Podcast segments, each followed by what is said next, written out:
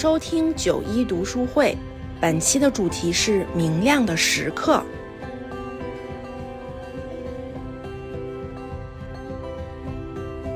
哪些是你生命中明亮的时刻？童话、童年、喜悦，还是相逢？吴奇曾这样写过：黑暗里的商场，马路都露出最平常的样子，没有人去争抢，他们也不再唬人。室内的秋风在室外吹，也变得浪漫起来。我在这样的缝隙里偷偷散步，觉得午夜也成了一个明亮的时刻。而这明亮的时刻，足以承受暗夜中所有的忧伤。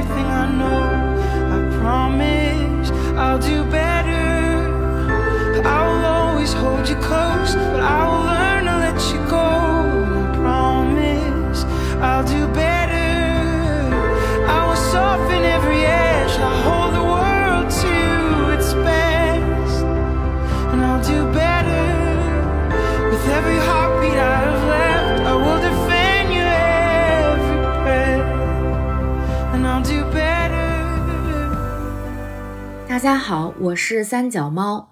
今天要为大家朗读的书是李娟的《遥远的向日葵地》。说到李娟，大家应该都非常熟悉了。她一九七九年出生在新疆，在一九九九年时开始了业余的写作和投稿。两千年的冬天，她完成了散文集《九篇雪》。接着又先后出版了《杨道三部曲》散文集《阿勒泰的角落》《冬牧场》等等。他的文字恬静明亮，充满力量。向日葵地在阿勒泰戈壁草原的乌伦古河南岸，是李娟母亲多年前承包耕种的一片贫瘠的土地。李娟在这本书中。记录了劳作在这里的人和他们朴素的生活，记录了他勤劳乐观的母亲、高龄多病的外婆、大狗丑丑、小狗赛虎、鸡鸭鹅等等，还有那片日渐繁盛却被鹅喉岭毁了又种、种了又毁的九十亩葵花地。我要朗读的一篇题目是《浇地》。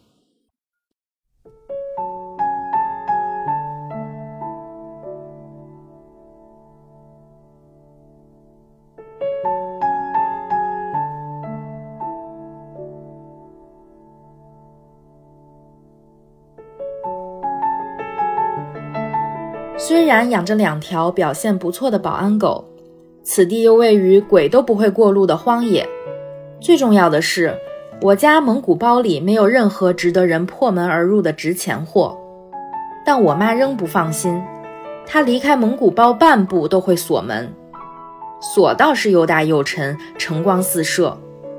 挂锁的门扣却是拧在门框上的一截旧铁丝。我妈锁了门，发动摩托车。回头安排工作，赛虎看家，丑丑看地，鸡好好下蛋，然后绝尘而去。被关了禁闭的赛虎把狗嘴挤出门缝，冲他的背影愤怒大喊。丑丑兴奋莫名，追着摩托又扑又跳，哼哼唧唧，跟在后面足足跑了一公里，才被我妈骂回来。我妈此去是为了打水。地边的水渠只在灌溉的日子里才通几天水，平时用水只能去几公里外的排碱渠打水。那么远的路，幸亏有摩托车这个好东西。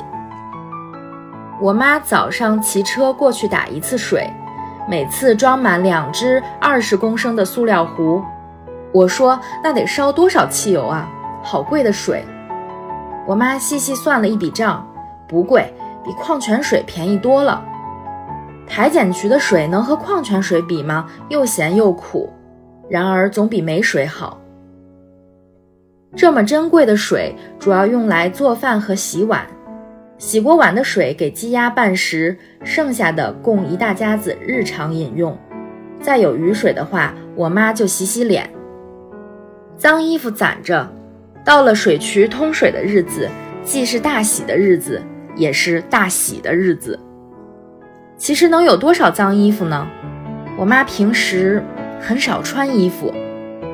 她对我说：“天气又干又热，稍微干点活就一身汗。比方除草吧，除一块地就脱一件衣服，等除到地中间就全脱没了。好在天气一热，葵花也长起来了，穿没穿衣服，谁也看求不到。”我大惊，万一撞见人，他。野地里哪来的人？种地的各家干各家的活，没事谁也不瞎串门。如果真来个人，离老远赛虎瞅瞅就叫起来了。于是整个夏天，他赤身扛铅穿行在葵花地里，晒得一身黝黑，和万物模糊了界限。夜隙间，阳光跳跃，脚下泥土暗涌，他走在葵花林里。如跋涉大水之中，努力令自己不要漂浮起来。大地最雄厚的力量不是地震，而是万物的生长啊！他没有衣服，无所遮蔽，也无所依傍，快要迷路一般眩晕。目之所及，枝梢的手心便冲他张开，献上珍宝，捧出花蕾。他停下等待，花蕾却迟迟不绽。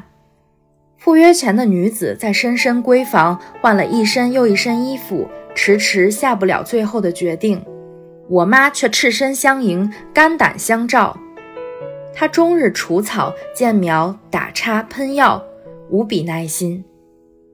浇地的日子最漫长，地头闸门一开，水哗然而下。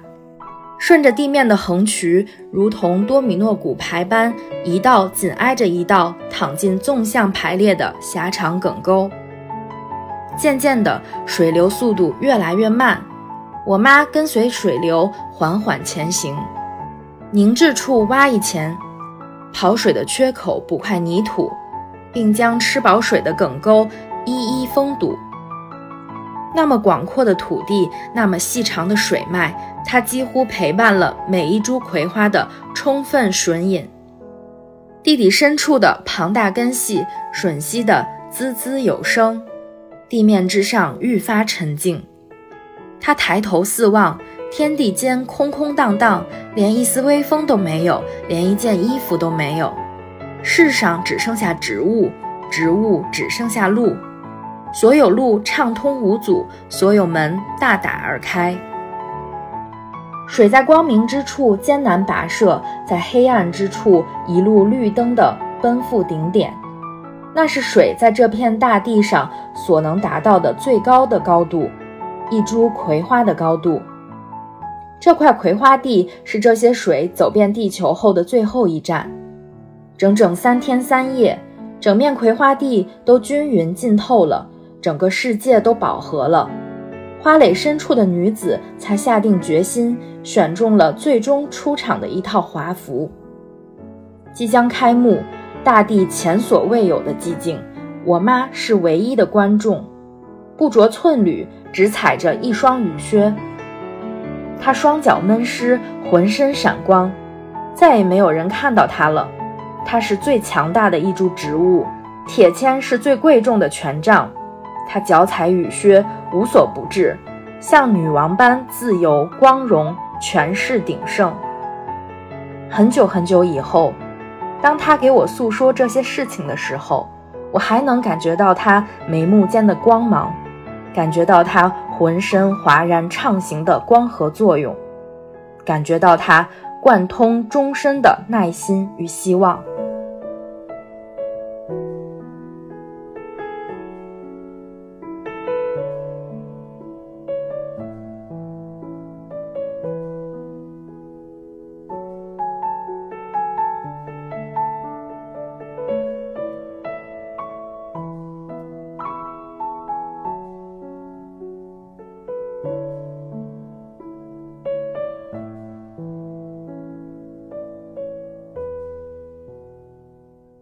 我最近呢就在读李娟的这本《遥远的向日葵地》，被她活灵活现的文字深深的吸引了。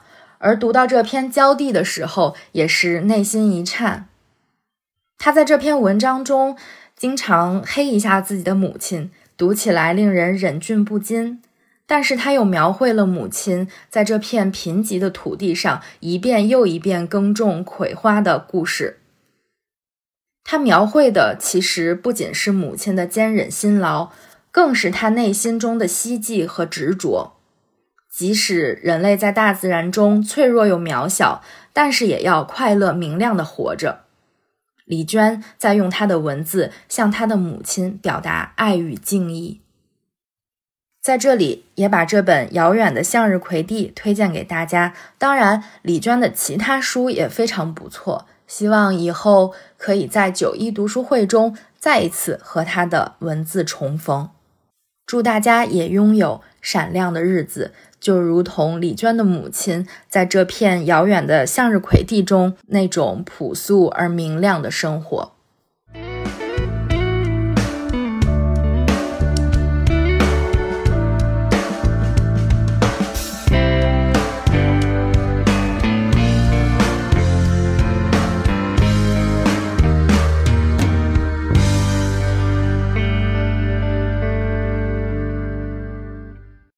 大家好，我是九一。这期读书会的主题是明亮的时刻。我想跟大家分享的书是《四个春天》。漂泊在外的游子只能在春节回家，所以成年后的家乡往往只有春节或者说春天的样子。这是《四个春天》这部电影名字的由来。陆庆义用相机记录下了2013年至2016年的四个春节。和中途不得不回家看看的一些场景，又花了二十个月的时间剪辑，直到二零一七年十二月三十日才首次放映出来。他获得了很多纪录片的奖项，这一年他已经四十四岁了。而《四个春天》这本书是对电影的补充，有一些没有放进电影里，也十分明亮的时刻，被他用文字记录了下来。我选取了两个明亮的时刻分享给大家，一个是陆庆义的妈妈从贵阳去沈阳看女儿，带了大包小包的吃的；另外是《四个春天》第一次放映和第一次获奖时陆庆义的感受，一个好笑又明亮，一个坚定又明亮。希望听到这段的你也能被感染到。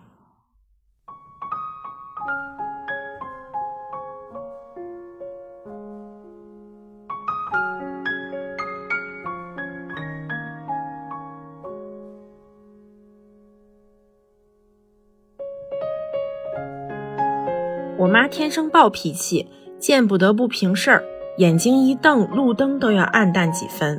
又争强好胜，不服输，眉头下从没写过困难二字。外公生前逢人就说：“这丫头投错胎了，要是个男娃就刚好。”我家在贵州南部的一个小县城，十年前姐到沈阳工作，那时家里穷，坐火车属于巨额花费，爸妈想去看看女儿很不容易。一般春节才能团聚。后来我姐在公司当了领导，收入涨了，想让爸妈直接从贵阳坐飞机到沈阳。爸晕车很严重，不知道晕不晕飞机，大家都不敢打包票，便让我妈先当探路先锋。妈爱女心切，出发前一个月便开始发愁，愁怎么才能把家里那么多好东西都搬过去：腊肉、辣椒面、干香菇。千层底部鞋、盐酸菜、鲜花椒都是我们那的特产。妈有一手好厨艺，对外面的吃食从来不屑一顾。去看女儿，肯定也想尽可能多的带些自制美食，这非常符合我妈的倔牛脾气。我姐呢，又有强烈的江湖气，好东西从来藏不住，一定会到处嘚瑟。一被问起，马上就说是我妈种的，我妈做的。想来我妈也一定有借此炫耀一下的小心思。坐飞机去看女儿是大事，亲戚朋友闻风而来，每家都让我妈捎去些礼物，表表心意。一件两件便罢了，但二三十家的心意放在一起，甚是壮观。我妈愁上加愁了。爸提议说：“那就只带些要紧的吧。”被他臭骂一通，一把鼻涕一把泪的诉说女儿离家的悲苦，手里抓起这个问：“沈阳有吗？”又抓起那个：“沈阳有吗？”我爸想想说：“估计没有。”妈横他一眼，越说越坚定了自己的见地。沈阳那荒蛮之地什么都没有，女儿这些年受苦了，好东西必须都带过去，让她享受享受。再累也要带过去，这是我妈的原话。但家里没有足够的袋子，连买菜的塑料提篮都用上了，仍然不够。还是我爸思路开阔，想到了一个法宝——床单儿。这东西的装载量相当可观，老家亲戚送来的土布、大南竹笋、和鱼干，通通收入囊中。四个角一收，系上结结实实的疙瘩，搞定。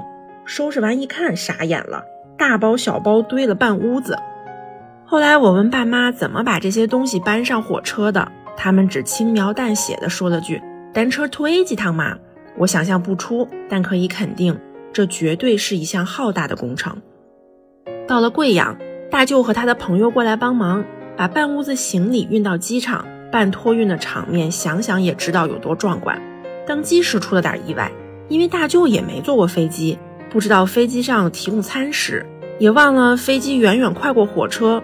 他一想到长旅漫漫，便给我妈准备了一大袋子吃的喝的，结果过安检时全被拦下扔掉了。说起这件事，至今妈还心疼不已。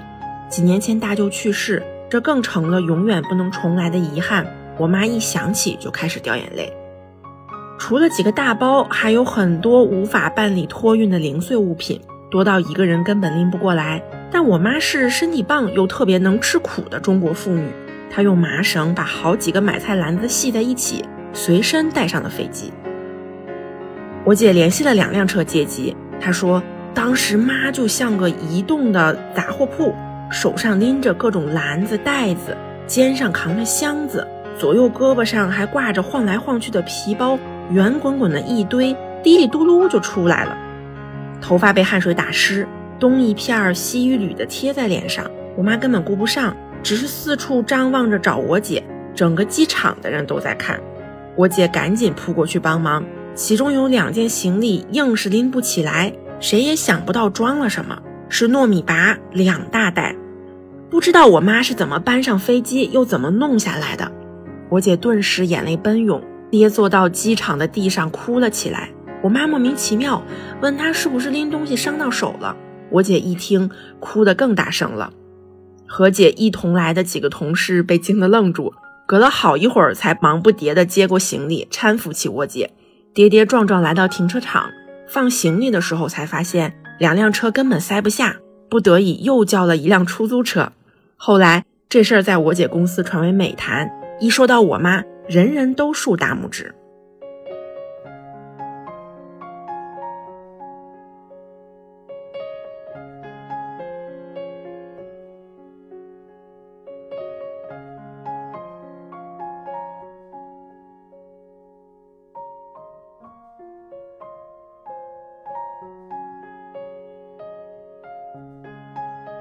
经过了二十个月的剪辑，片子终于完成了。在朋友的联系下。北京尤伦斯当代艺术中心愿意为片子安排一场放映。十二月正是北京最冷的时候，映前我回贵州去接爸妈，妈问我怎么这个时间回来了，我说来接你们去看我的电影。她大吃一惊，问是在什么电影院看吗？我说是啊。她说天哪，我一直以为你开玩笑呢。记得有一次他在做腌菜，我端着相机在一边拍。他说：“都是同样的事情，你拍拍拍拍那么多来干什么？”我说：“做纪录片啊。”他问：“纪录片是什么？”我说：“是电影的一种。”他呵呵一笑，上楼晾腌菜去了。我继续跟着拍，他晾着晾着，回过头来叹了一声，摇摇头朝我笑。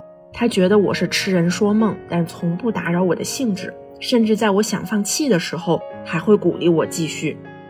拍亲戚时，他们也总是嫌弃我拍了不给他们看。我说会有那么一天的，他们撇嘴不信。如今我突然说完成了，妈为我高兴的同时，心里仍然疑问重重。二零一七年十二月三十日放映结束后，像做了一场梦，我终于完成了给父母、给家庭，还有亲戚们的承诺，也是给自己人生的一个交代，没有浪费这几年的时间。映后交流中，我语无伦次，经常无意识的神游。我妈说：“祝你梦想成真。”我爸说：“今天在大荧幕上看到我了，感谢我的儿子。”那一刻，我泪流满面。我是幸运的，我这一生中遇到的人对我都很好，宽容鼓励是日常性的收获，身边永远有特别好的朋友。尤伦斯放映之后，纪录片专业出身的赵寻。也是豆瓣上多年的友邻说他没看到，要再为我组织一场。恰好另一个朋友联系了场地，赵寻看完这一场，立刻表达了想让更多人看到这部电影的愿望，由此才有了后来的故事。二零一八年七月二十七日，在西宁的 First 青年影展上，《四个春天》获得了最佳纪录片奖，颁奖嘉宾是我很喜欢的周浩，他向我伸开双手。拥抱他的那一刻，我控制不住的颤抖了。有人说获奖感言时我哽咽了，我不确定，只记得当时脑中一片空白。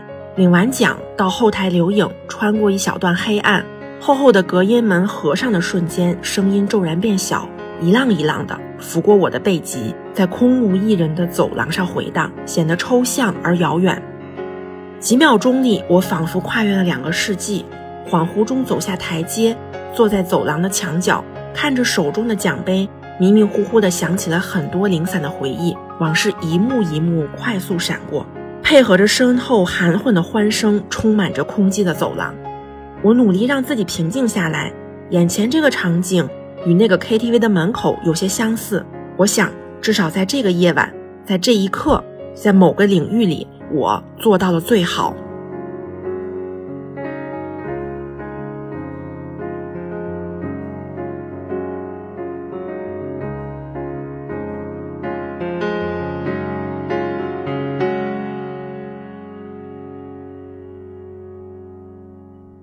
四个春天是陆庆一的第一部电影，但在这之前，他并不是专业的摄像剪辑，甚至他从二零一六年四十三岁时才刚刚开始学习剪辑，软件不会用，硬学，没有剪辑的概念，硬看，阅片量直接拉到了八百多。他说：“人生应该主动点儿，不管做什么，有什么困难，需要自己主动的去明白它。”那么心境就很不一样，不会有被蹂躏的感觉。要蹂躏也是自己蹂躏自己。你说他这算有天分吗？或者说是大器晚成吗？是完全的兴趣使然吗？好像都没有这么绝对。就算家人给他支持，也不是十分确定这事儿。电影这件事儿，陆庆义一定能干成。但就算四个春天没有获奖，拍摄剪辑。甚至写作这本书的日子，也是他明亮的时刻了。想推荐这本书给大家，是因为我时常会迷茫。迷茫不是因为没有事情做，更多的是不知道自己想做什么，或者说内心真的想做什么。每次看到《四个春天》这样的电影或书，都能够劝解自己：晚一点发现也没关系吧，就算发现不了。生活也有足够多的闪光。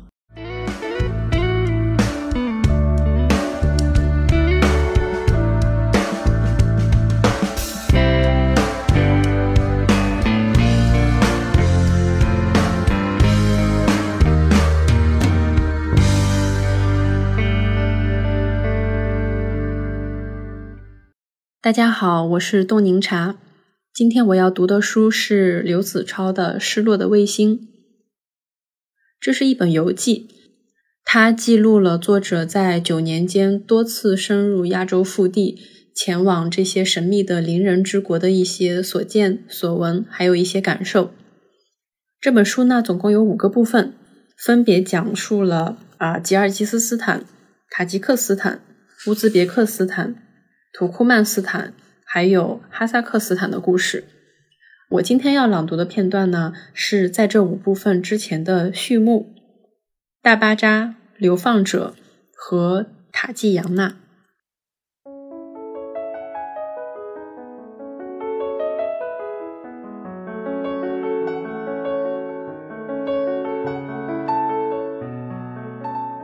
二零一零年夏天，我以记者的身份去了一次霍尔果斯，那是中国通往哈萨克斯坦的口岸城市，有一种边境地带特有的繁忙和混杂。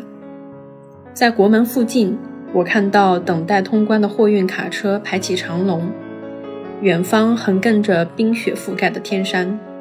我问一个正在抽烟的中国司机，他的目的地是哪里？他说：“阿拉木图。”他的口气让我感到阿拉木图是一个很遥远的地方，一个必须长途跋涉才能到达的地方。有那么一瞬间，我很想跳上卡车，随他一起穿越边境，前往阿拉木图。眼前的雪山变成一种致命的诱惑。司机告诉我，阿拉木图又叫苹果城。我的脑海中顿时浮现出一座遍植苹果树的城市，在金色的阳光下，苹果泛着清晰的光泽，好像少女的脸庞。这几乎成为一种明信片般的印象，以至于六年后，当我走出阿拉木图机场，立刻开始下意识地寻找苹果树。没有苹果树，我只看到一排排白杨。掩映着苏联时代的建筑。我打了一辆出租车，进入规划整齐的市区。司机是鞑靼人，只会讲俄语，不会讲哈萨克语。尽管后者是哈萨克的官方语言，但是能讲的人非常之少。即便是哈萨克人，熟练掌握本族语言的人也不到一半。苏联解体后，中亚诸国大多推行去俄化教育。尤以乌兹别克斯坦和土库曼斯坦为甚，但是哈萨克斯坦选择了并不激进的道路，因为纳扎尔巴耶夫总统本人并不是强硬的民族主义者。在苏联时代，纳扎尔巴耶夫从钢铁厂的技术人员一路攀升，一度有望接任戈尔巴乔夫，成为苏共的总书记。在所有加盟的共和国中，他的态度最为强烈的反对苏联解体。然而，正是在阿拉木图，1991年冬天的一场会议，决定了苏联的命运。曾经庞大的帝国一夜之间化为乌有。在阿拉木图，街道是横平竖直的，壮丽的外伊犁阿拉套天山就在城市的边缘。夏日的阳光下，山体呈现墨色。沟壑清晰可见，只有山间还保留着一丝积雪。一八五四年，哥萨克骑兵在这里建立堡垒，开启了现代阿拉木图的历史。一九一一年，一场大地震抹平了城市，眼前的一切几乎都是此后重建的，因此不可避免地带有着苏联的印记。一辆老式公交车缓缓驶过。上面坐着哈萨克人、鞑靼人、俄罗斯人，还有被斯大林牵制中亚的朝鲜人。他们都说俄语，他们都面无表情，就像外面相当空旷的街道。一九九七年，纳扎尔巴耶夫将首都从阿拉木图迁至中部的阿斯塔纳，如今的努尔苏丹，从此。阿拉木图稍稍远离了能源经济带来的喧嚣，这座城市当然也在发展，只不过步调缓和了许多。街上看不到太多扎眼的豪车，或许正是因为如此，我对阿拉木图的喜爱远超过阿斯塔纳。绿色大巴扎曾经是这座城市的中心，现在仍然保留着一个游牧国家的灵魂。走过一个个贩卖水果和干果的摊贩，我看到堆积如山的物产，其中也包括哈萨克斯坦引以为傲的苹果。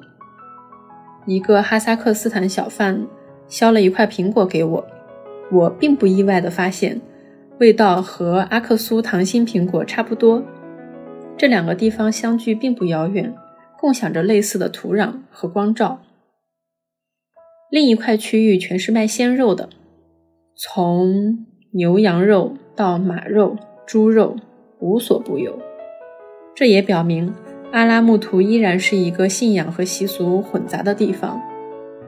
哈萨克人是温和的穆斯林，自然吃牛羊肉，但他们也是草原的游牧民，突厥化的蒙古人，所以也爱吃马肉。钩子上挂着整条马腿，肉案上摆着粗大的马脊骨。一个戴着帽子的哈萨克少女，正用尖锐的剃刀剔下脊骨上的瘦肉。在这里，卖肉的摊贩有着清晰的族群区分。卖牛羊肉的是哈萨克人或鞑靼人，卖马肉的是哈萨克人，只有俄罗斯人才会卖猪肉。他们的祖先是顿河流域的哥萨克、探险家、土匪、逃跑的农奴，或是被发配至此的囚犯。一个小贩的脸上带着一丝德国人的傲慢神色，他的祖先大概来自伏尔加河中游。叶卡捷琳娜大帝开发那里时，将他们从德国黑森林地区招募而来。我还看到了仍然在卖泡菜的朝鲜女人，尽管他们早就忘记了母语。在奶制品区，除了奶酪，自然少不了库米斯，又称马奶酒。作为哈萨克的国民饮料，库米斯一度风靡整个沙俄。那是帝国征服中亚后，随着鞑靼商人传入的。当时，这种异域饮料被认为拥有近乎神奇的疗效。一九零一年，身患肺结核的契科夫在伏尔加河蜜月旅行，医生开出的药方正是库米斯。于是，在蒸汽轮船上，大作家一边为他的小说做笔记，一边啜饮着发酵的马奶饮料。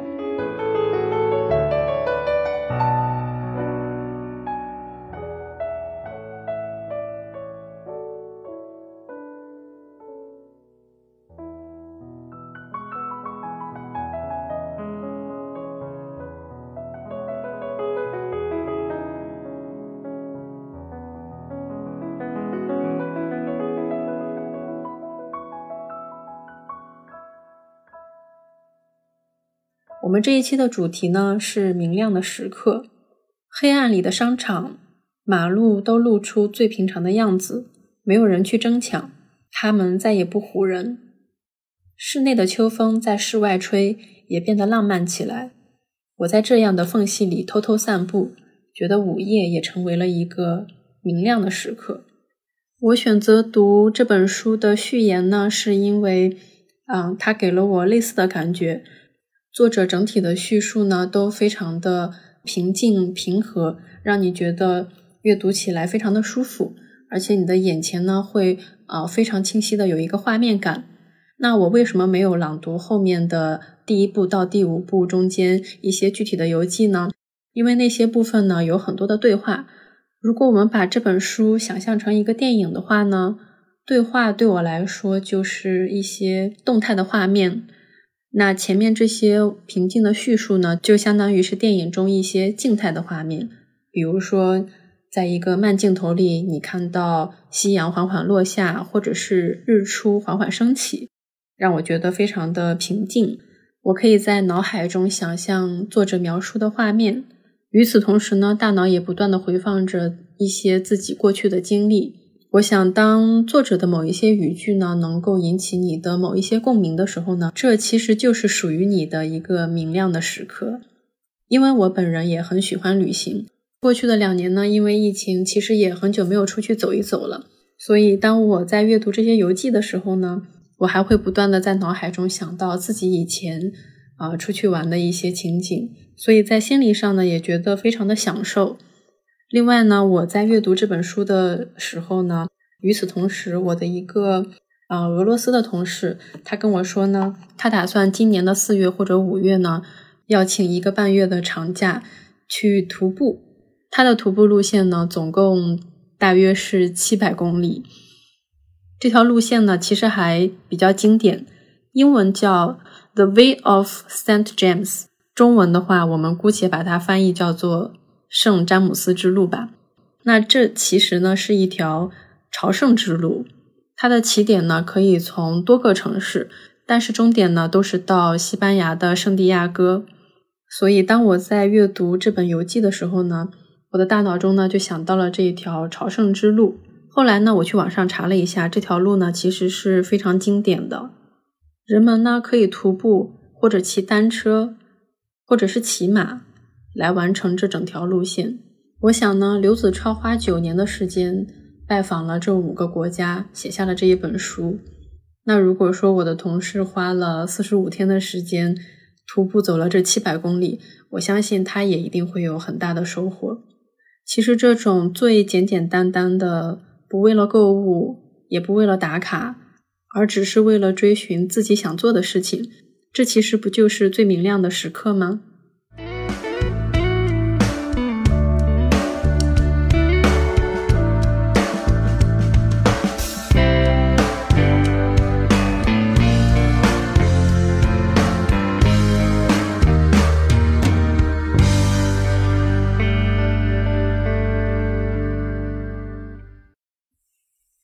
亲爱的听众朋友们，大家好，我是小猫卡，很开心我又来了，在九一读书会跟大家分享有趣的故事，共读有趣的书籍。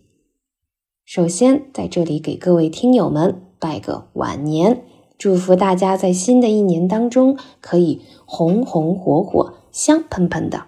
为什么要祝福大家香喷喷的呢？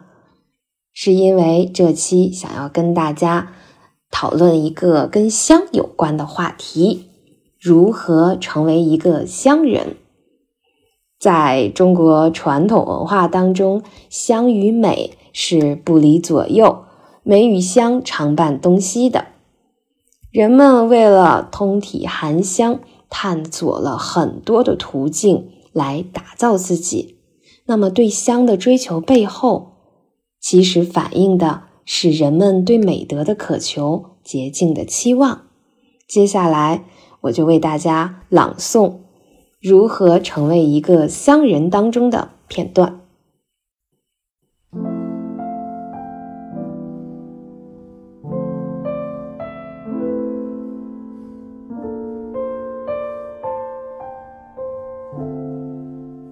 古人缘何焚香？或许从“香”字的构型能够一探究竟。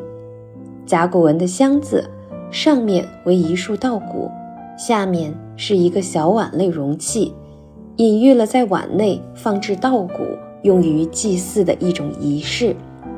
先民祭祀祖先，祈求祖先护佑，但是祖先是不可见乃至不可言说的，如何能连通天地？将心意送达祖先，先民就想到了柴祭。柴指的是燃烧柴木或者所产生的烟气上达于天，敬享神明。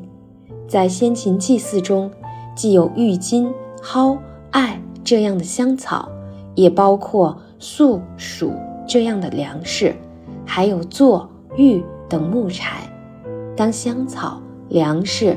与木柴混合燃烧时，馥郁的香气直通云霄。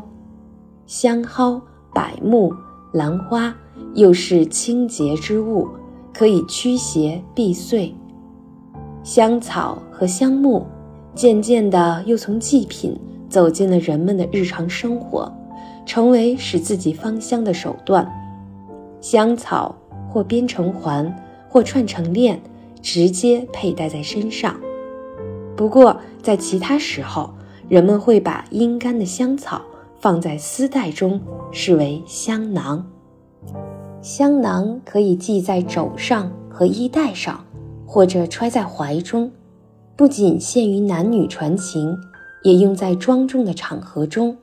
比如汉代的尚书郎就要怀香绣兰。保持在天子面前的优雅仪容。两汉时期，西方盛产的檀香、乳香、沉香、百合香，随着丝绸之路传入了中原。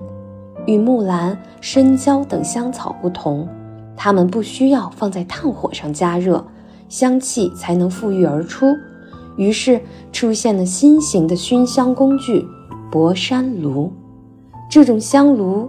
高足圆腹，炉盖镂空，做成海上仙山博山的形状。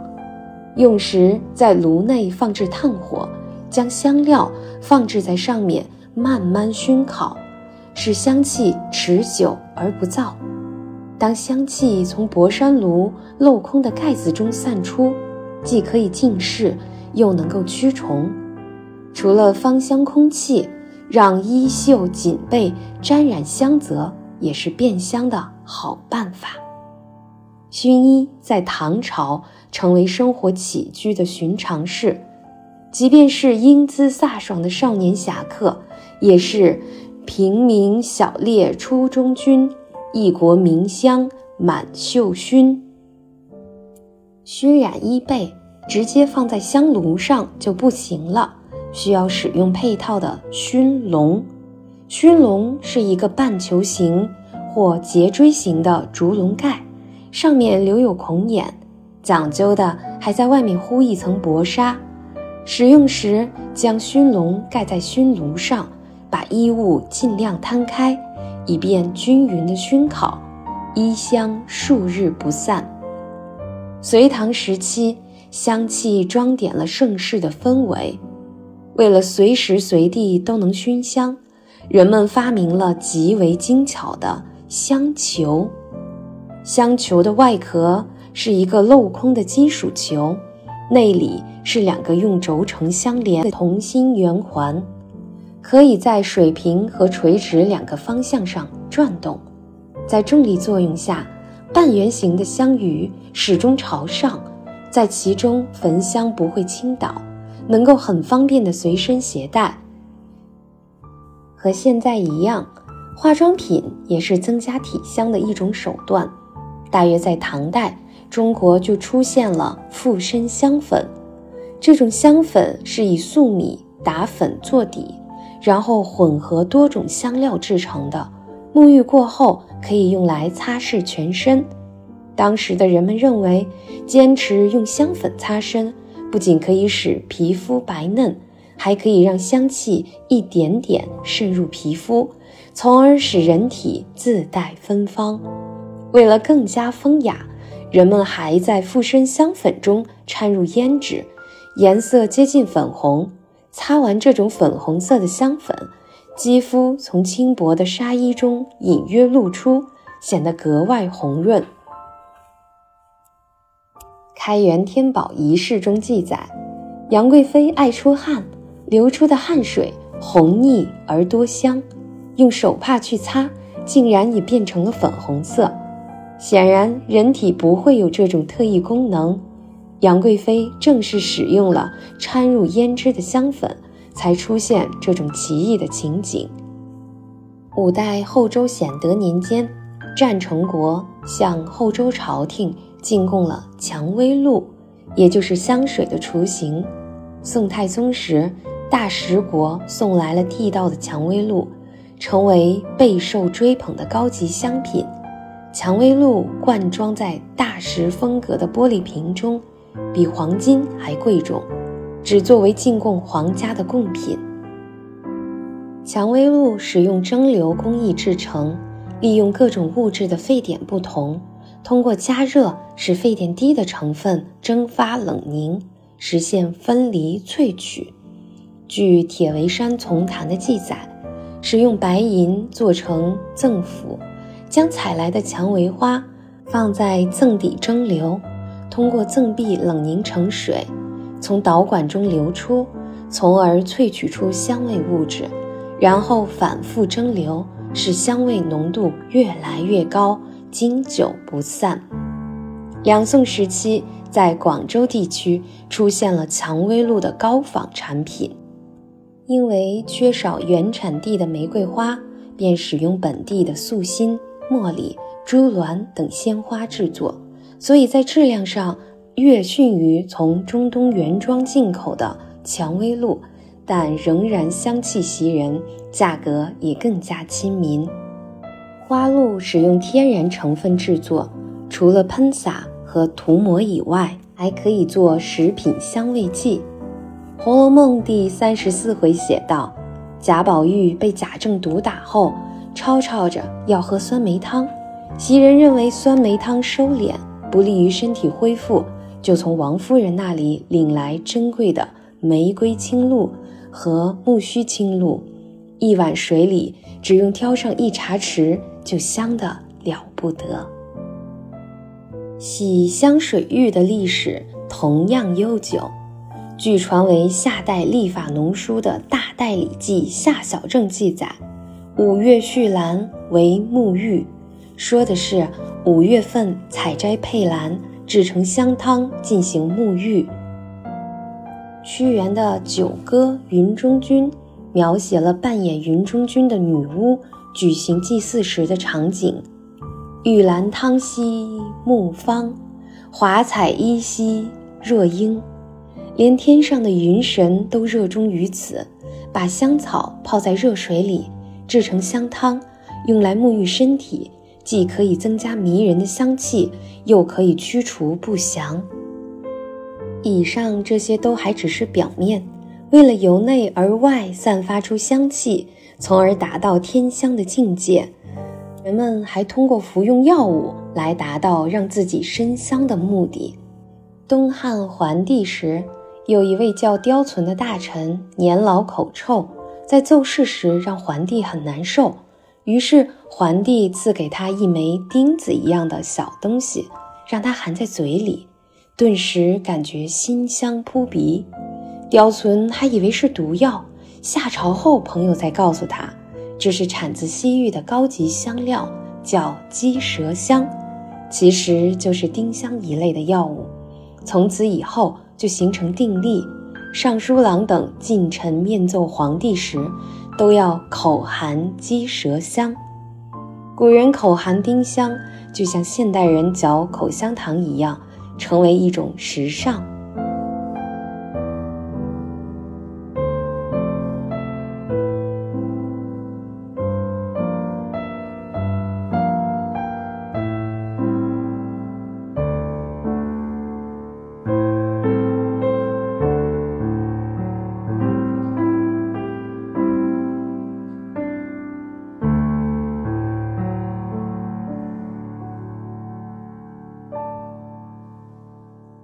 芳香之气味，谁不喜爱呢？在《黄帝内经·素问》中有一句名言：“天时人以五气，地时人以五味。”唐代医学家王冰在整理注释《素问》的时候，对五气进行了阐释。他认为五气指的是辛、燥、焦、腐、香。显然，在这五气当中，唯有香气令人感到美好愉悦，但是香气如果仅有愉悦的作用，那么给人带来的也就仅限于感官享受而已。香的价值与意义远不止于此。最早在《神农本草经》当中，对香予以极高的评价：“香者，气之正，正气盛。”则自能除邪避祟也，正所谓邪不干正。在《山海经》当中也记载了不少芳香植物，比如说在招摇山上的迷谷，配之让人不迷，实际上就是说不迷失自己。啊，详情呢可以参考之前有一期节目当中给大家朗诵的《山海经》节选。嗯，在有些地方呢。又有薰草佩兰，大家可能就想到了《诗经·楚辞》当中佩兰身影频频被大家看到。比如说“士与女方秉兰兮，任秋兰以为佩”，这里首先都是为了令邪不干正。在远古，香的使用价值是远远重于或者是优于观赏价值的。于是，人们熏香、配香、挂艾等等，都是为了化浊避祟。用香于是就成为了风俗乃至礼制。因为香的芬芳洁净美好，古人又用芳香比喻君子。正如周敦颐在《暗莲说》当中描写莲花。香远益清，亭亭净植，又直言莲是花中的君子。浑身散发体香的人儿，不正像那莲花一般清洁而美妙吗？后来配香就令外修与内美合一，而这正与儒家所倡导的修身养性相吻合。待到文人士大夫开始参与香事、品香、合香、咏香之后，儒家思想一以贯之。清雅清幽之香，遂成为文人的喜好。香气如梅如兰，香人一体，终至中国传统气味审美的最高境界。无论是用香囊、香球，还是香露、博山炉，当香气开始弥漫、沁人心脾的时候，不正是人生中明亮的时刻吗？所以。祝福各位听众朋友们成为一个乡人，离美德更近一些，离美好更近一些。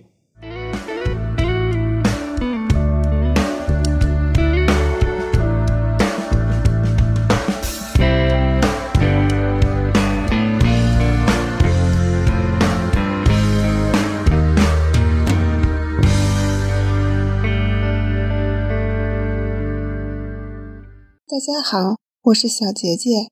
这次我要推荐的书是《柳林风声》这本书，在一九零八年首次出版，自问世之日起就一直深受读者们的喜爱，是英国历史上最受欢迎的儿童文学作品之一，被誉为英文散文体作品的典范。这本书是一位爸爸写给儿子的睡前童话故事。书中没有公主和王子的爱恨情仇，而是四只小动物之间的友谊与温情，以及他们一次次踏上的冒险之旅。獾高大威猛，严肃寡言；鼹鼠机敏活泼；水鼠善解人意，考虑周全；蛤蟆自大狂妄，是个有些惹人厌的话痨。春日里，鼹鼠在河边发呆，突发奇想，顺流而下。来到了水鼠家做客，并且受到了热烈的欢迎。鼹鼠并不满足于水鼠家的新奇与温暖，临时起意去了原始森林拜访獾。经历波折之后，总算平安归来。蛤蟆提议出钱出人去冒险。大篷车的翻车宣告旅途的失败，也宣告友谊的小船漏水。蛤蟆不听劝告，甚至警告。又偷了一辆车，经历坐牢、越狱、逃亡之后，在宴会上的他终于变成了绅士。在这本书里，作者细细描写了季节的流转、大自然的变化，以及小动物们生活中发生的点点滴滴，生动地刻画了围绕在柳林中的友谊与温情。这本书太经典了，曾经被译制过多次，还被改编成过话剧。动画片、电影等，光汉语的翻译就有好几个版本。这次我选用的是梅静翻译的版本。文段选自第七章《黎明之门前的吹笛声》。水獭家的小胖丢了，水鼠和鼹鼠拼命地寻找。为了寻找小胖，他们划船去了河坝上。后来，他们看见了一个非常美丽、神秘的地方。水鼠发现了笛声，便忘掉了划桨，痴痴地坐着，欣赏那段笛声。他们似乎忘记了一切，任凭岸边的花在他们身上拂来拂去。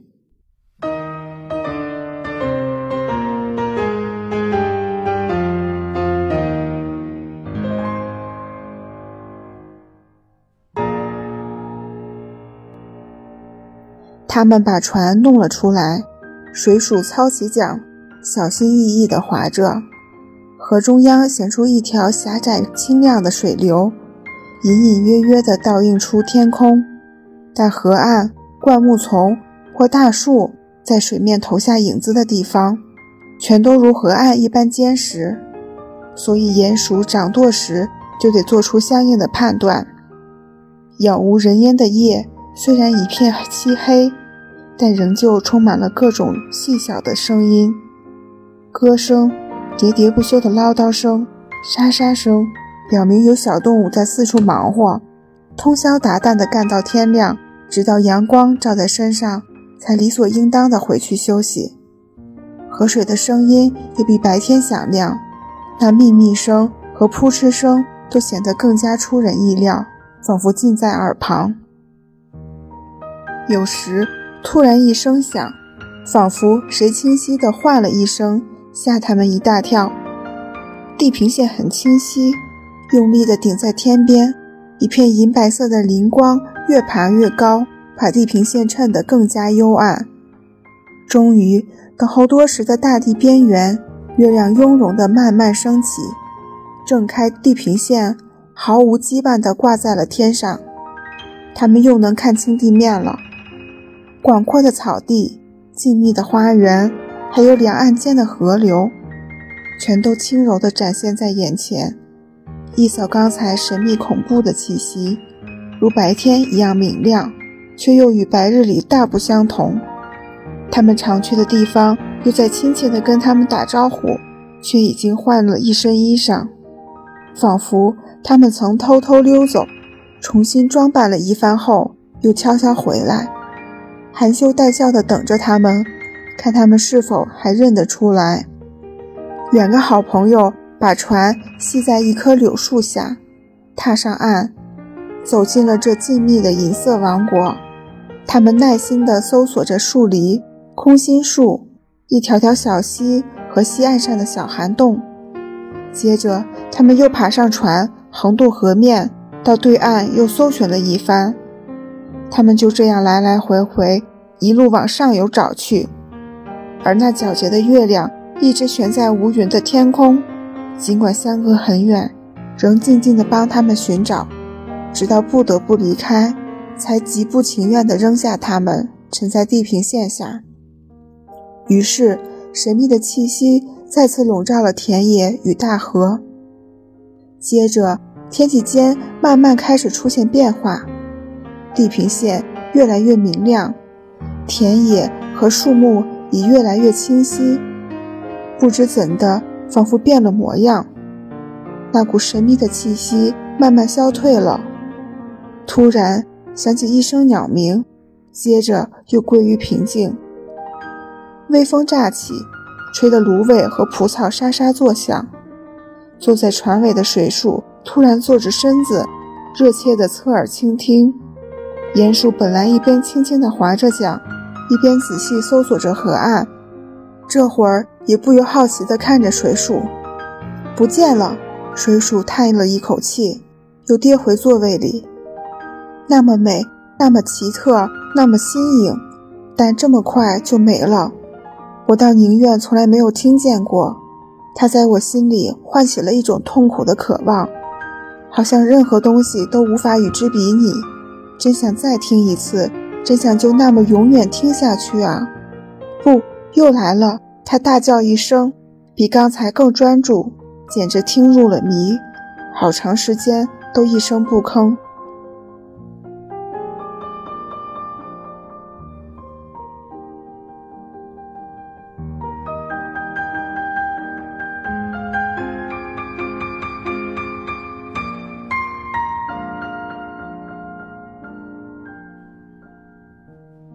后，他们忽然听到一阵笛声，来到了一处水湾，那里的景色优美，而小胖正趴在老牧童怀里酣睡着呢。这是一部童话故事的开始。鼹鼠打扫房间，在草坪上打滚，河流中行船，与各种动物为春天欢呼。最后，直到写到鼹鼠冬日回到了灰暗蒙城的家，听邻居小老鼠们的圣诞唱诗。享受临时找到的饼干和美酒，完全英国和平宁静的乡村生活，真挚的友谊，温暖的家庭氛围，真是让人动情。童话一直都是正能量满满、热情善良的主角，他们勇敢坚强，乐于助人，面对坏人毫不畏惧，开动脑筋，齐心协力，打败黑暗势力，最后快乐的生活在大森林里。他写的是另外一种生活，鼓励着我们不要只在真实的生活中徘徊，看尽琐碎，那实在是很容易日渐狭小、日渐浅短了。但它又不仅是一部童话，也是一部极优美的英国散文。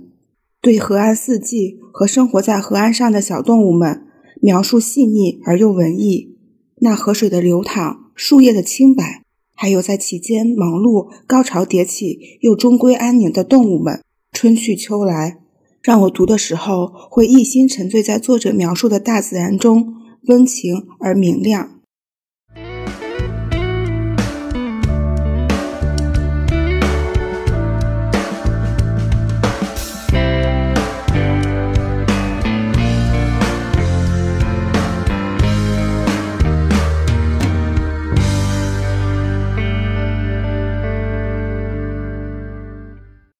各位亲爱的小朋友、老宝贝儿们，大家好！我是不想长大的大威。今天给大家推荐的是叶广芩的儿童小说《耗子大爷起晚了》。本期的主题是明亮的时刻。我想，没有什么比童年的时光更加明亮澄澈了。这本书是叶广芩童年三部曲的第一本，另外两本是《花猫二丫上房了》和《土狗老黑闯祸了》，我也读过，一样的爱不释手。他的语言特别活泼有趣，带有浓厚的老北京风俗。本书还被改编成了儿童剧，反响也特别的好。下面我来分享一些书中的精彩片段。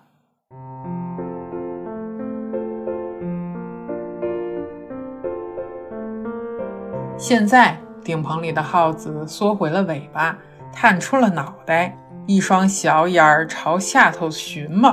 我说：“今天没有接驾的梯啦，您自个儿想法下来吧。”耗子大爷的脑袋缩了回去。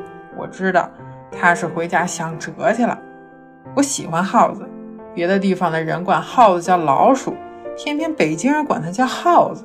耗子的称呼带着一股机灵劲儿，透着满满的亲切和随意，没有把它当外人的意思。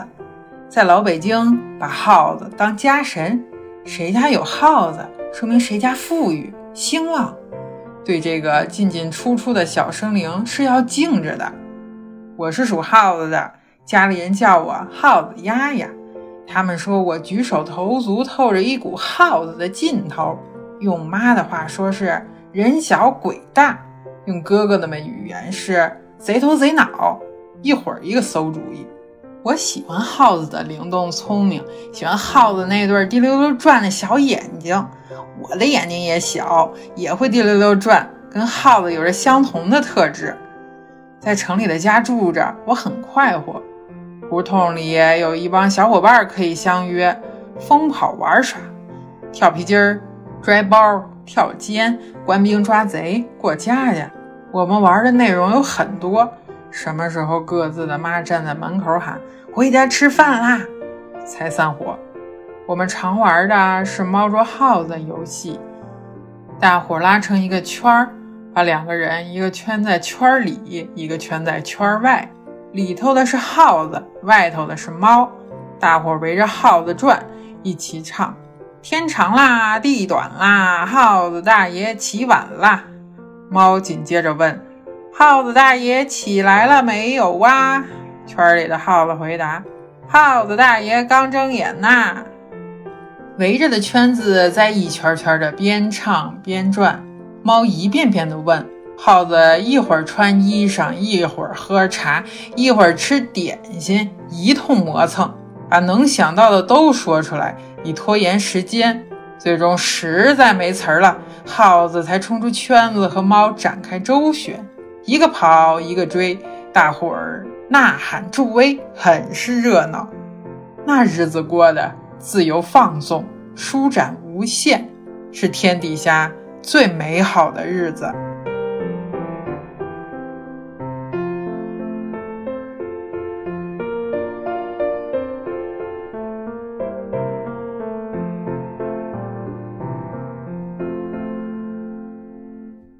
换做旁人，多半觉得老鼠，也就是文中提到的耗子，是十分可怕又黑暗的动物。但是小主人公却因为自己的属相、性格跟耗子惺惺相惜。游戏里也常有猫和老鼠的故事。那老鼠代表着一种童年的自由与放纵，无忧无虑。其实啊，哪有纯粹的光明？只不过是童年心思的纯良，还有家人的保护。我跟妈妈聊天，说起我小时候，从来不会有任何小事让我生气、伤心或者忧虑。我总是怀念那个时候的无知还有快乐。妈妈则是一脸的自豪，说是她有意给我的保护，不让我接触任何有黑暗面的事物。有人在谈论类似的事情，她也会带我离开。我听了之后，一方面是感谢母亲对我的保护，一方面我也在想，生活在如此纯净的世界里的孩子，刚一成年，这个真实的世界是不是给他的反差会太大了？也许是我多虑了，家长对孩子做好自我保护、性教育、尊重他人等等必要的指导就好了。孩子的探索永远超出成人的想象。不论父母多么希望孩子永远相信圣诞老人的存在，总有一天他会明白，那只不过是个善良的谎言。但是在那一天到来之前。就让那个明亮而欢快的时光长一点，再长一点吧。本书除了快乐的童年琐事，还通过几个人物讲了兄弟姐妹之间的争宠与真爱、南北习俗的差异、古建筑的知识科普等等。虽然这本书是写给孩子的，但是作为一名成人，当我看过太多深刻又现实的悲剧之后。非常值得来看看这本天真又温暖的成年故事，放松的听听古灵精怪的小主人公和家人们用京腔斗嘴，在园子里面历险，在胡同里面玩耍，着实是一种享受啊！这就是我今天要跟大家分享的明亮的时刻，童年的天真浪漫，如同周六下午的暖阳，一切都刚刚好，慢慢来。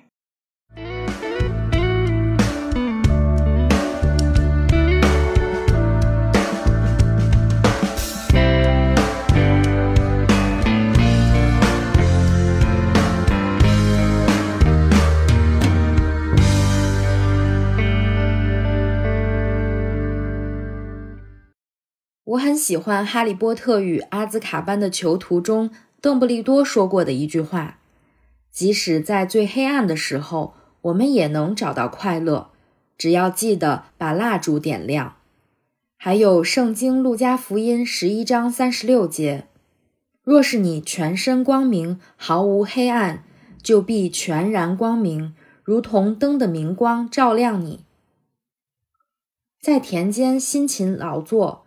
在不被看好时，坚持自己的理想；疲惫时，做一次远途旅行；从传统文化中学习做一个身心芬芳的人，或者干脆钻进童话世界。祝愿你我不忘寻找光明，做个明亮的人，拥有明亮的时刻。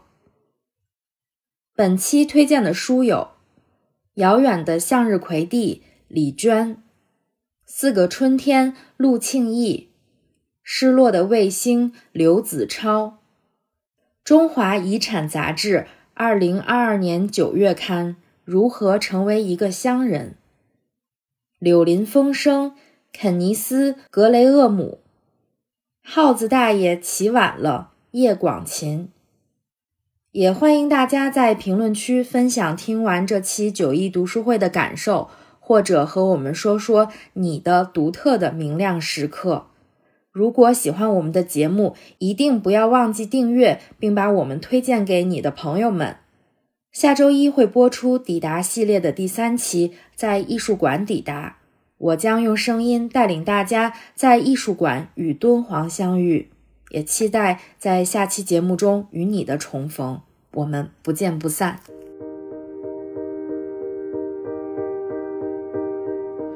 All through the night. I'll be awake and I'll be with you all through the night. This precious time when time is new. All, all through the night today, knowing feel the same without saying the same without saying. We have no past, we won't reach back. Keep with me forward all through the night. And once we start,